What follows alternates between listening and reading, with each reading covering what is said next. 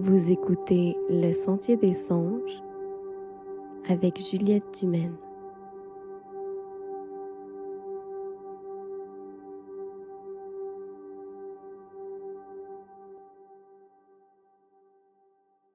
Bonjour ou bonsoir. Dans cet épisode, on va faire quelque chose d'un peu différent. Je vais vous faire la lecture d'un collage de mes extraits préférés du Great Moon Hoax, ou en français, de la Grande Imposture lunaire, une série d'articles parus en août 1835 dans le journal The New York Sun. Dans la boîte de description de l'épisode, j'ai laissé le lien vers le e-book gratuit de la traduction française paru sous le titre de Découverte dans la Lune, faite au Cap de Bonne-Espérance par Herschel, d'où j'ai tiré tous mes extraits. Ces articles relatent les supposées découvertes attribuées à l'astronome John Herschel à travers la narration du fictif Dr. Andrew Grant. Le récit des observations faites sur la surface de la Lune sous forme de rapport scientifique est précédé par la description longue d'une vingtaine de pages du télescope utilisé. Je vais vous épargner cette description pour vous partager seulement une courte liste des meilleurs termes scientifiques et pseudo-scientifiques utilisés. Je vous invite donc à prendre une position confortable, idéalement allongée sur le dos à l'endroit où vous souhaitez vous endormir et à ouvrir votre esprit à ce compte rendu plus poétique que scientifique.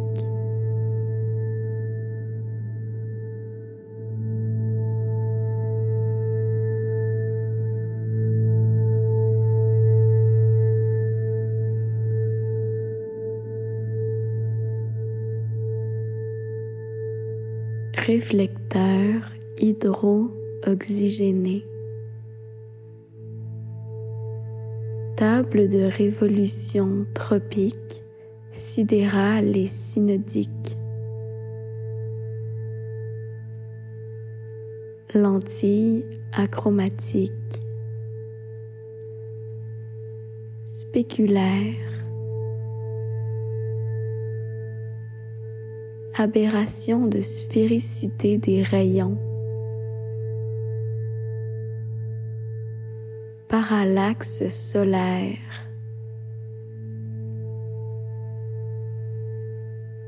Évolution concentrique.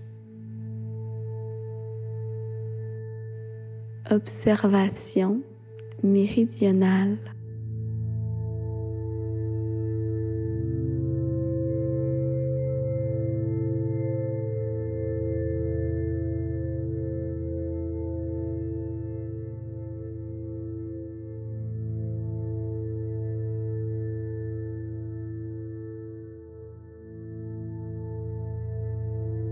Les arbres, dit le docteur Grant, pendant la durée de dix minutes, se montrèrent absolument de la même espèce. Mais elle n'était semblable à aucune autre que j'ai vue, excepté peut-être à la plus grande espèce de cyprès des cimetières d'Angleterre. Une plage de sable d'un blanc brillant s'offrait à la vue. Elle était entourée d'une ceinture de rochers sauvages ayant l'apparence de vastes châteaux de marbre vert. Tout cela était couronné par des feuillages tremblants d'arbres inconnus dont les rameaux semblaient des plumes lorsqu'ils se balançaient le long des murailles resplendissantes. Partout où nous voyons l'eau, elle paraissait aussi bleue que celle du profond océan et se brisait sur la grève en énormes flots argentés.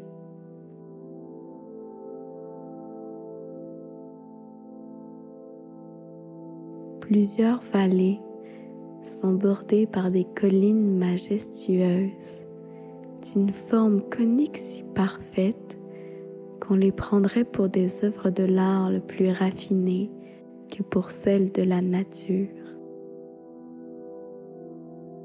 Après, nos yeux rencontrèrent une série de tableaux dont les traits étaient tellement nouveaux que le docteur Herschel ordonna de ralentir le mouvement afin de mieux les voir. C'était une chaîne non interrompue de beaux obélisques ou de très minces pyramides groupées irrégulièrement. Toute cette masse avait une couleur lilas pâle très resplendissante. L'introduction d'une lentille confirma pleinement sa conjecture. C'était en effet de monstrueuses améthystes d'une couleur rouge pâle brillant de la manière la plus intense, autant que les rayons du soleil.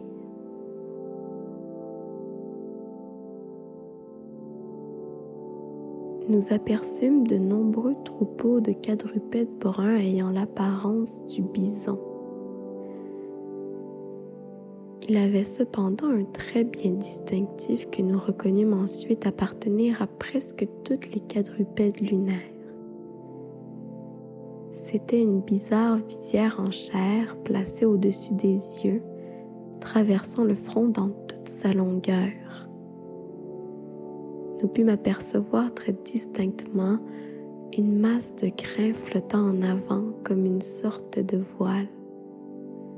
L'animal, levait et baissait ce voile au moyen de ses oreilles.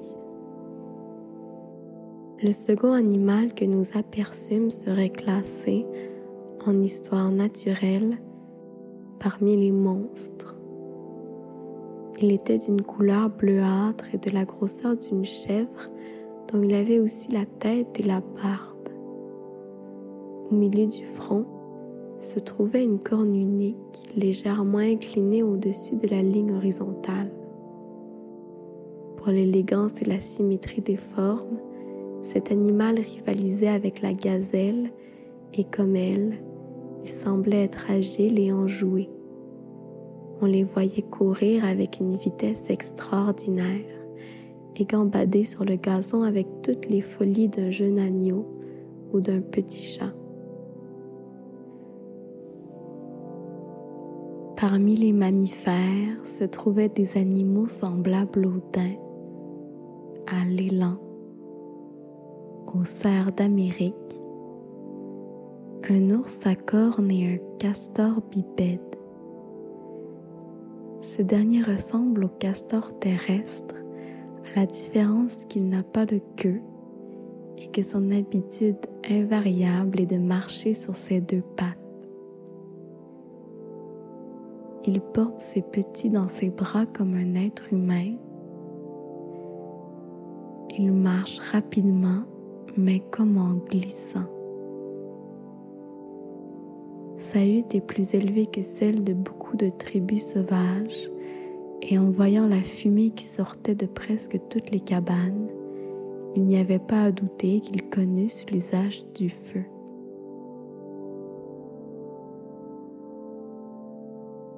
Dans la baie, du côté de l'ouest s'allonge une île en forme de croissant. Dans toute son étendue, elle est resplendissante d'admirable beauté naturelle, tant du règne végétal que minéral. Les collines de cette île étaient couronnées par d'immenses quartz de couleur jaune foncé si brillante que nous crûmes d'abord que c'étaient des pyramides de feu on les voyait s'élancer dans les airs du sommet de ces hauteurs, dont les flancs semblaient couverts d'un manteau de velours. Tout était enchanté dans les petites vallées de cette île sinueuse.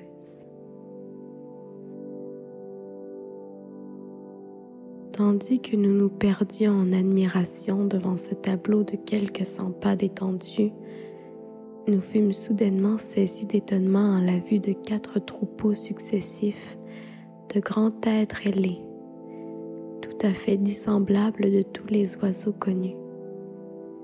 Ils descendirent en planant d'un mouvement lent et égal, des hauts rochers jusqu'à la plaine. Ils prirent leur direction vers un petit bois placé à la base des précipices situés à l'est.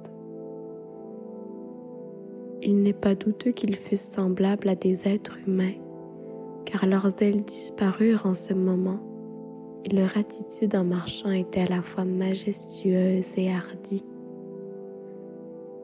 Nous pûmes alors remarquer que leurs ailes avaient une énorme étendue et étaient semblables pour leur structure à celle de la chauve-souris. Elles étaient formées d'une membrane semi-transparente pouvait se déployer en division courbe par le moyen de rayons droits liés au dos par de téguments dorsaux.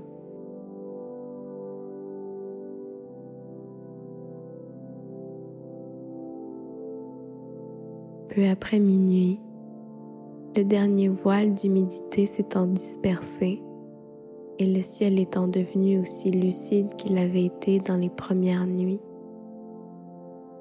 nous amassâmes encore pour la science humaine des trésors que les anges pourraient bien désirer obtenir.